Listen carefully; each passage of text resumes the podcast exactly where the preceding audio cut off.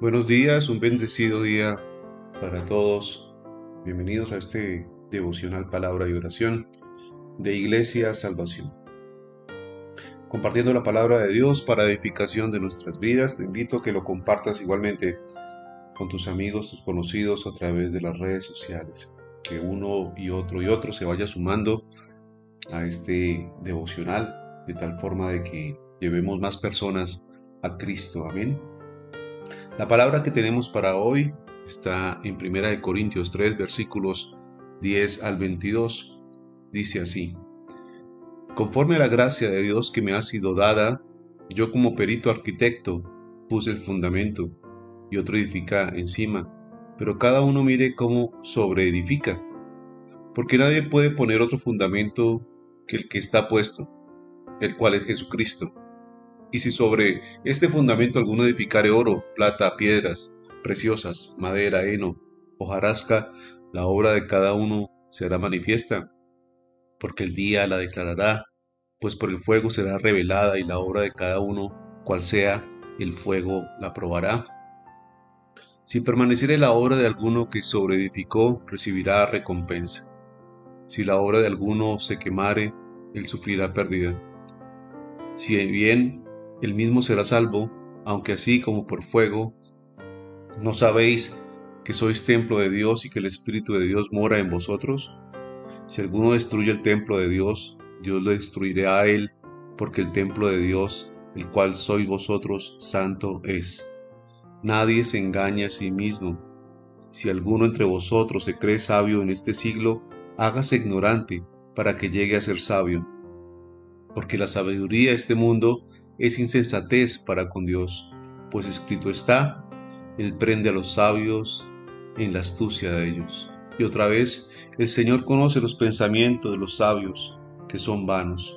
Así que ninguno se gloríe en los hombres, porque todo es vuestro, sea Pablo, sea Apolo, sea Cefas, sea el mundo, sea la vida, sea la muerte, sea lo presente, sea lo porvenir, todo es vuestro y vosotros de Cristo, y Cristo de Dios.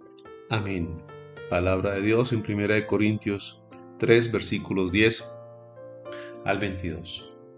Aquí Pablo nos está hablando sobre la iglesia.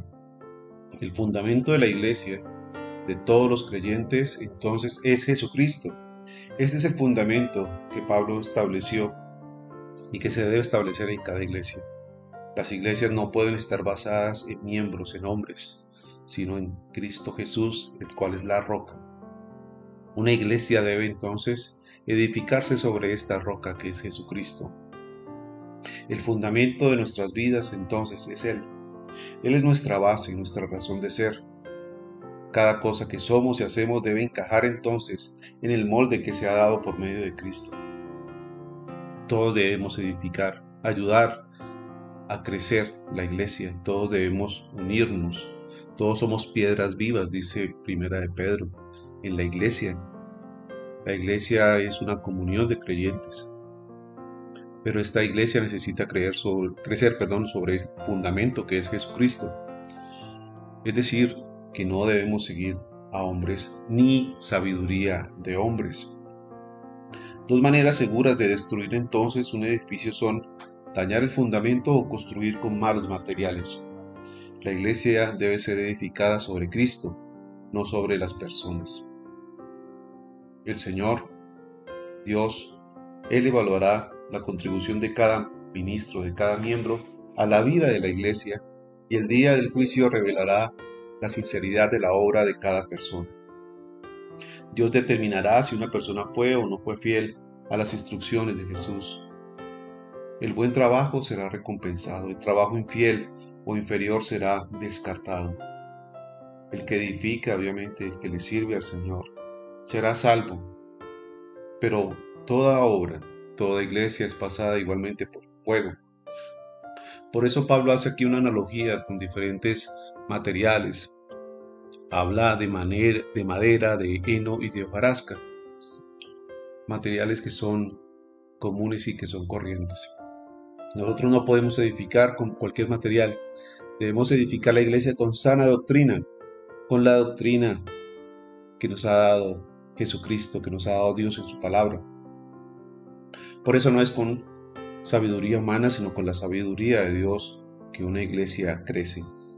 Pero entonces hoy te preguntaría a ti, mi querido hermano, mi querida hermana que me escucha, ¿estás haciendo lo suficiente para ayudar a edificar la iglesia local? ¿La iglesia a la cual tú permaneces? ¿A la, iglesia que tú asistes? ¿Está usted entonces edificando su vida en el único fundamento real y duradero que es Jesucristo? ¿O está edificando su vida en un falso fundamento que es la riqueza, la seguridad, el éxito o las posesiones? ¿Cuál es tu fundamento? ¿Cristo o tu propia vida? Te dejo esa inquietud para que reflexiones. Entonces, Pablo nos habla de que no podemos ser como los corintios, porque nosotros, así como la iglesia, somos templo del Espíritu Santo. La iglesia local o comunidad cristiana es el templo de Dios. Así como el templo de los judíos en Jerusalén no debía ser destruido, de igual manera la iglesia no debía ser estropeada y arruinada por las divisiones y por seguir a hombres en vez de seguir a Dios. Muchas veces las iglesias se vuelven eh, sitios de adulación a los pastores, sitios de idolatría, donde idolatran al hombre, pero no aman a Dios. Los corintios entonces debían despreciar la búsqueda del conocimiento y buscar la sabiduría de Dios.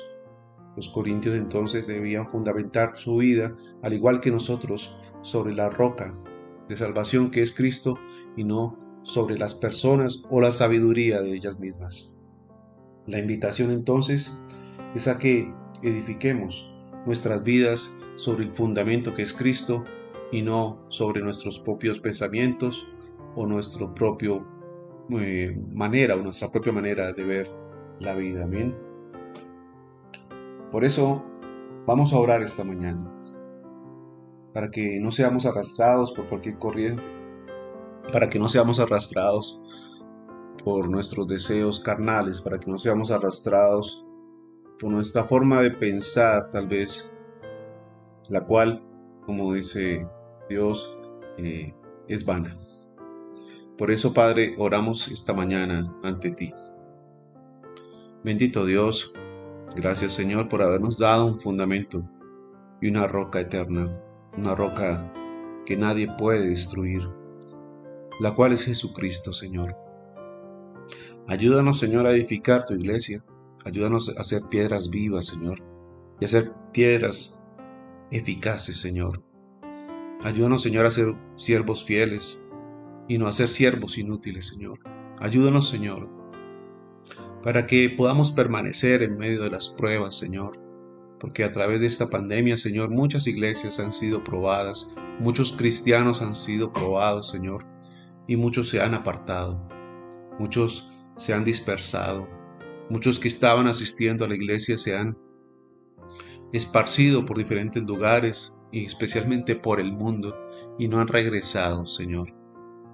Ayúdanos, Señor, a entender que el Espíritu de Dios mora en nosotros, que nosotros somos templo del Espíritu de Dios y que la iglesia es el templo tuyo. Ayúdanos, Señor, actuar con sabiduría, con sensatez, Señor. Ayúdanos a actuar conforme a tu palabra, que nuestros pensamientos sean los pensamientos tuyos y no los pensamientos vanos de los hombres. Ayúdanos, Señor, para que podamos conocer tu gloria, Señor. Ayúdanos, Señor, a seguirte a ti y no a seguir a un predicador. Ayúdanos, Señor, a entender que nosotros somos de Cristo y que Cristo es de Dios. Ayúdanos, Señor. Te lo pido en el nombre de tu Hijo Jesucristo, a que podamos, Señor, estar fundamentando nuestra vida sobre el único fundamento real y duradero que eres tú, mi Cristo. Te lo pido, Padre, en el nombre de tu Hijo, amado Jesucristo. Amén y amén. Mis queridos amigos, hermanos, Dios los bendiga en este día. Un abrazo para todos y nos vemos nuevamente mañana en este devocional Palabra y Oración de Iglesia Salvación. Hasta pronto.